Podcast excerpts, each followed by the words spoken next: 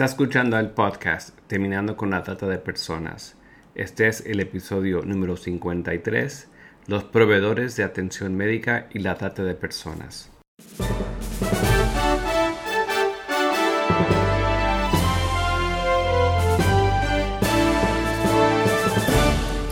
Bienvenido al podcast Terminando con la Trata de Personas.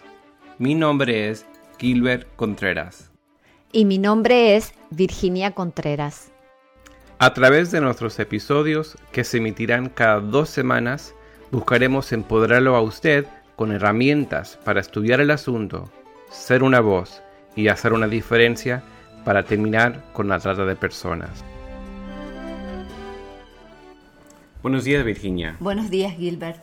En este episodio queremos hablar acerca de la influencia de los proveedores de atención médica para con las víctimas de la trata de personas y la importancia de que todo profesional de la salud esté entrenado para identificar y ayudar a una víctima de trata de personas.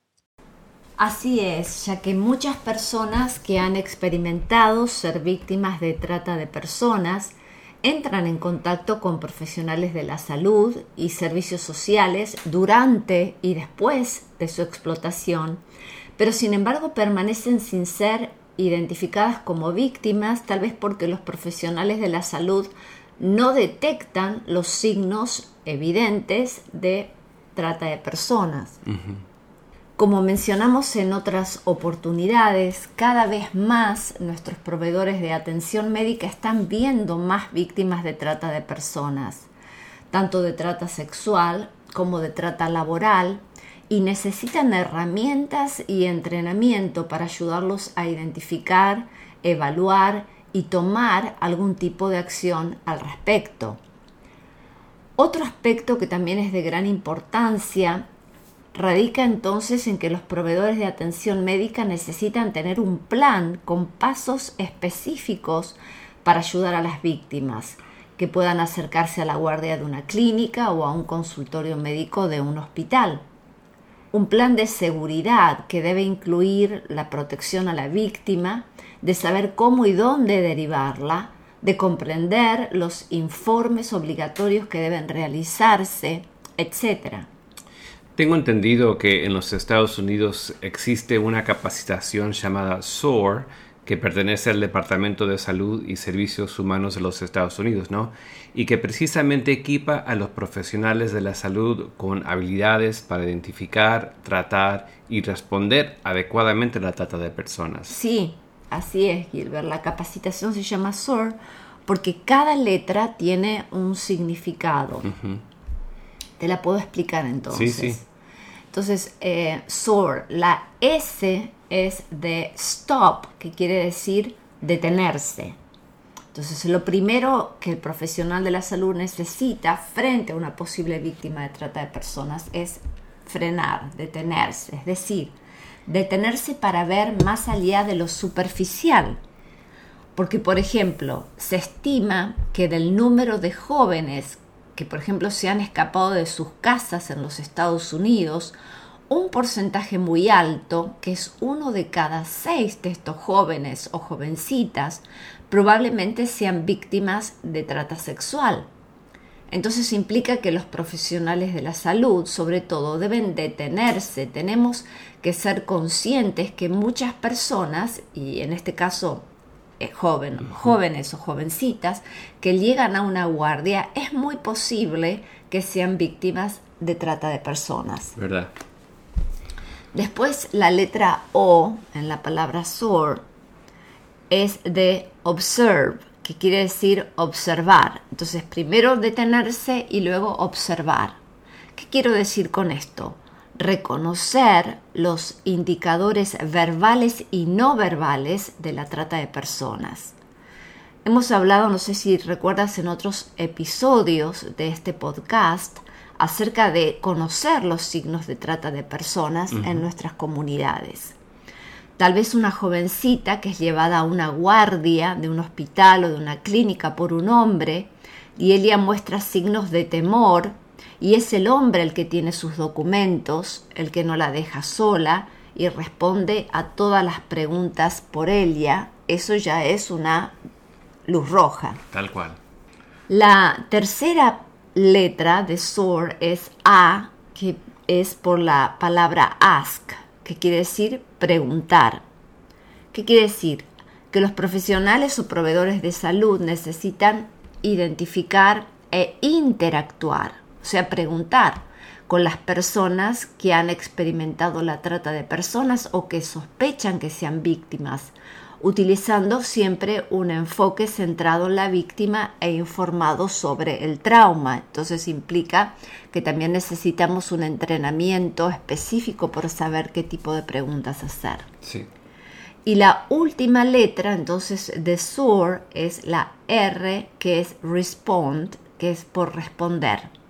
O sea que el proveedor de salud necesita responder de manera efectiva a la posible trata de personas en su comunidad, identificando las necesidades, pero también los recursos disponibles para proporcionar apoyo y asistencia.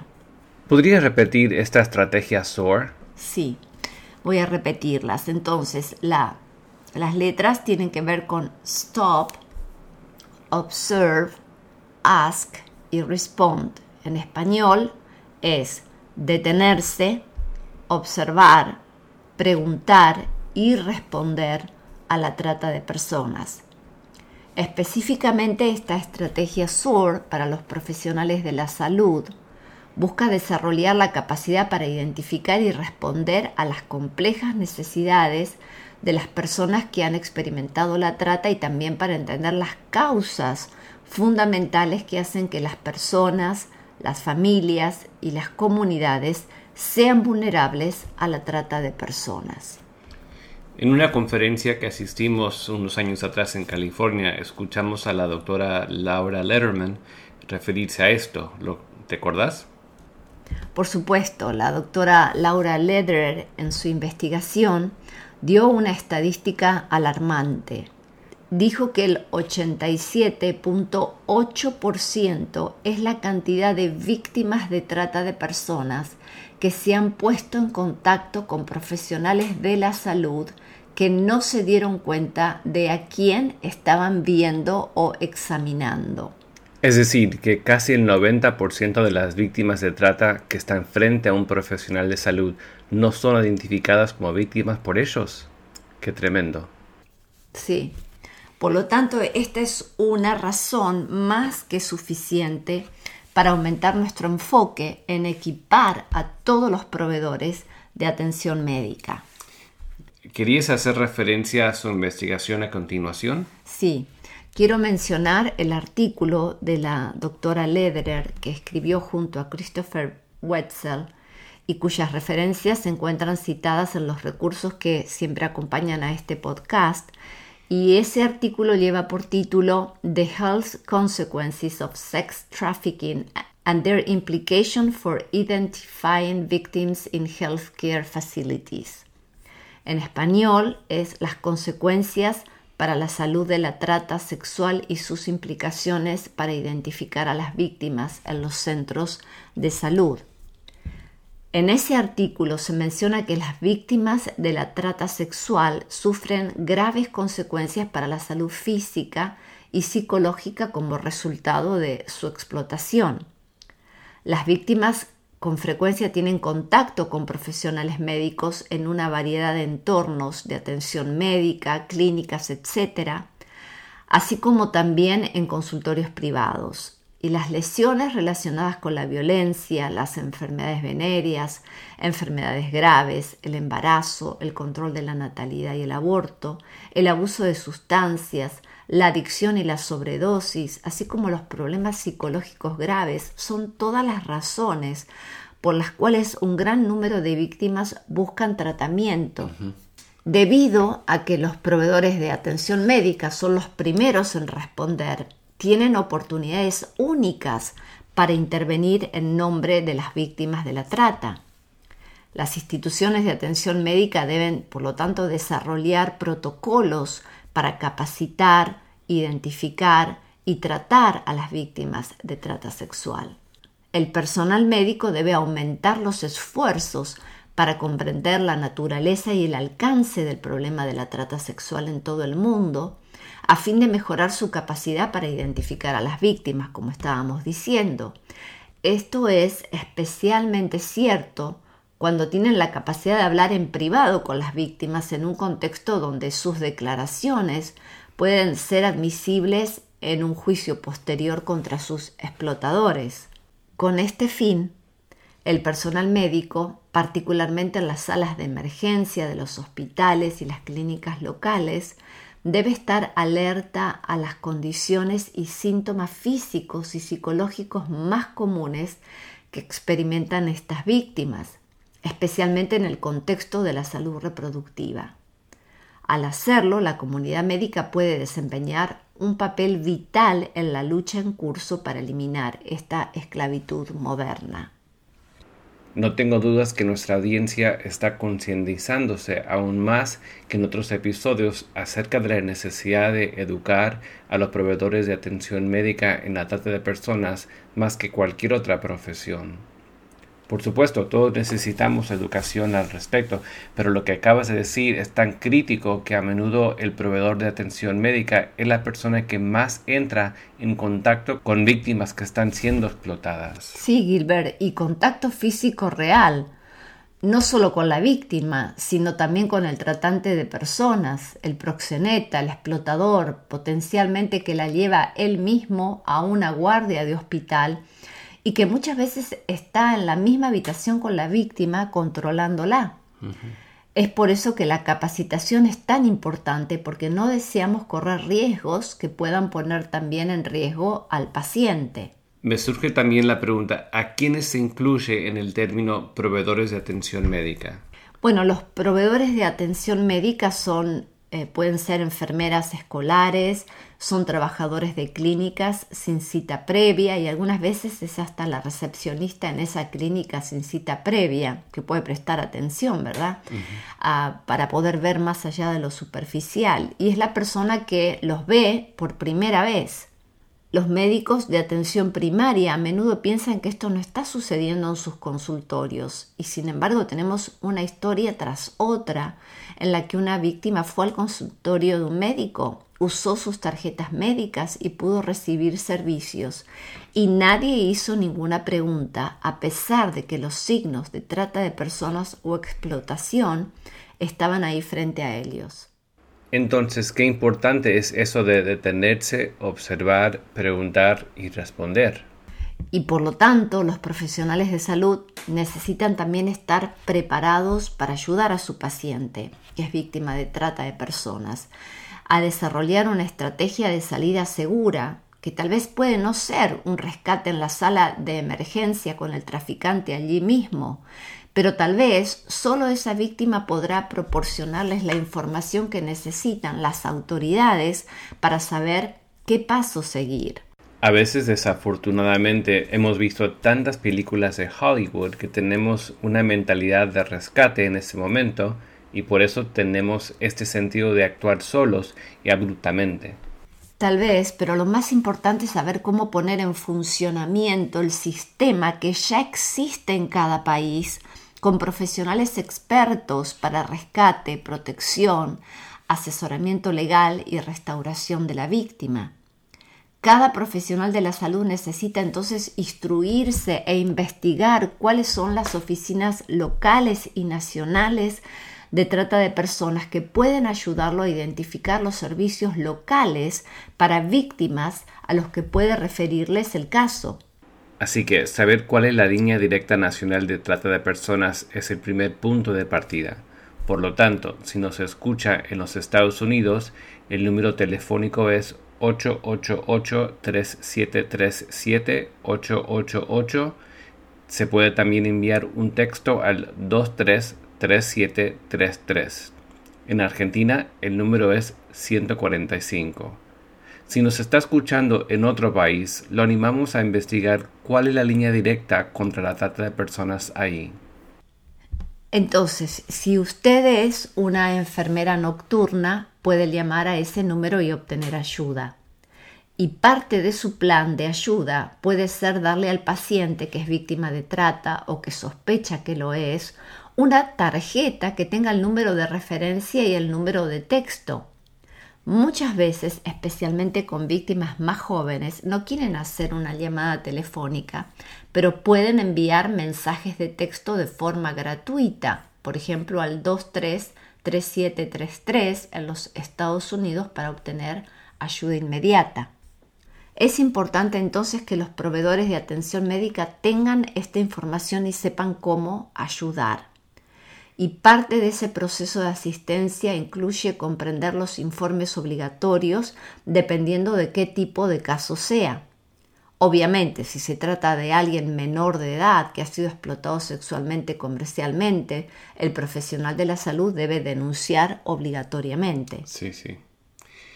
¿Querías compartir otros recursos que tenías? Sí, la Organización Internacional para las Migraciones publicó en el año 2012 una guía para proveedores de salud que se llama Cuidados para la Salud y la Trata de Personas. Y en este documento se dan directrices de cómo proceder si usted sospecha de una situación de trata. Comienza entonces esta guía reconociendo que el sistema de salud, como hemos dicho anteriormente, está en una posición única para proveer protección a las personas que han estado o que están en situación de trata y que los proveedores de salud deben dar tratamiento a las personas que han sido identificadas por organizaciones de asistencia o la policía. Sin embargo, puede haber ocasiones cuando un proveedor de salud recibe un paciente que no ha sido formalmente identificado como persona que ha estado o está en tal situación. Entonces el proveedor de salud debe entonces detectar signos de que el individuo ha estado en esa situación en el pasado o que todavía puede ser preso del mismo. En cada caso es importante entonces valorar de manera segura la situación y decidir cuáles son las opciones para dar una respuesta apropiada. Y también este documento nos recuerda que el reaccionar ante una persona que está todavía en una situación de trata requiere de respuestas bien consideradas para priorizar la seguridad del individuo por parte del proveedor de salud y posiblemente de aquellos que estén cerca de ellos. Aunque las personas atrapadas en esta situación normalmente son mantenidas lejos de recursos potenciales de asistencia, dada la naturaleza de abuso y explotación asociados con la trata, no es inusual para las personas que han estado en esta situación el enfermarse o presentar heridas, limitando su utilidad monetaria y disminuyendo las ganancias para el tratante o el explotador. Y debido a la necesidad de atención médica de algunas de estas personas, los tratantes de personas pueden considerar a los proveedores de salud no ser tan amenazantes en comparación con otros proveedores de servicios sociales y por eso los tratantes o los explotadores pueden buscar servicios de cuidado médico para las personas que ellos han involucrado en una situación de trata. Me imagino, sobre todo si tal vez en una guardia un profesional solo mira el cuadro físico que requiere atención médica, pero no mira más allá de lo superficial ni hace preguntas para comprender la situación del paciente. Por eso se entrena con un plan de acción que el proveedor de salud necesita considerar en un entorno clínico cuando tenga pacientes que sospecha que han estado en una situación de trata o que están atrapados en una situación de explotación o abuso. Esta es una guía para reconocer los signos de la trata de personas y ofrece información sobre cómo intervenir de manera segura, bien pensada y profesional en este tipo de acciones. ¿Cómo puede identificarse las claves y los síntomas de alerta? Bueno, aunque no existe un conjunto individual de síntomas o signos que indiquen definitivamente que una persona ha estado en una situación de trata, estas situaciones están asociadas con características comunes que si se relacionan pueden sugerir que una persona ha estado involucrada en tal situación. Te doy algunas claves que indican que un paciente puede haber estado o está en una situación de trata de personas. Por ejemplo, para considerar una situación de migración para trabajo comúnmente asociada con la trata a nivel local e internacional. En otros episodios hemos hablado acerca de la eh, trata laboral y el tema de los migrantes y prestar atención a estos trabajadores. Si a esto se le suma síntomas de trauma o lesiones asociadas con abuso o lesiones o enfermedades asociadas con trabajo, con mala o sin protección o explotación laboral o malas condiciones de vivienda, puede darse que estamos frente a un caso de posible situación de trata. Sí. Entonces, la presencia de un tipo de guarda que alguien está controlándolos, más miedo o desconfianza, o si es el caso de un migrante que no habla la lengua local. ¿Podría repetirlo? Sí, estos indicadores entonces son particularmente relevantes cuando un paciente es un migrante internacional o se cree que ha migrado al país para trabajar.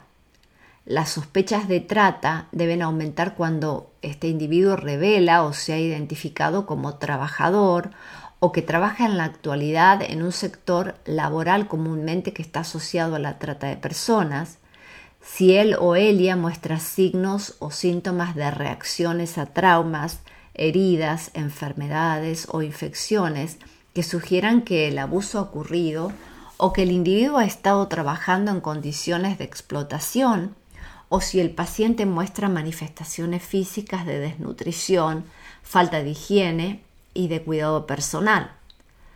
Las personas que han estado en una situación de trata pueden parecer además temerosas, desconfiadas y ansiosas en cuanto a sus alrededores, pueden tener dificultades en articular sus problemas médicos, algunas veces hasta no hablan la lengua local. Pueden tener problemas legales que aumenten sus miedos y desconfianza, incluyendo problemas relacionados con el estatus migratorio que tienen o posiblemente su estatus criminal.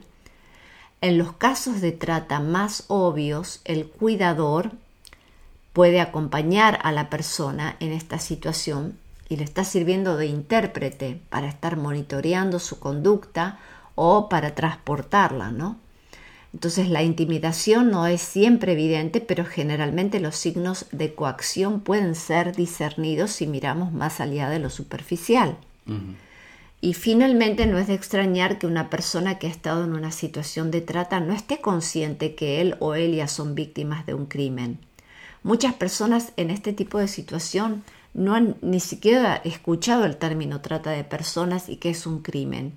Y pueden considerar que la explotación o abuso ha ocurrido que sea un asunto de mera mala suerte o el resultado de un mal juicio. Es decir, bueno, pero yo acepté esta oferta de trabajo y no sabía cómo iba a ser y no entienden que esta explotación, aunque ellos tuvieron un consentimiento inicial, ahora sin embargo es una situación de explotación. Sí.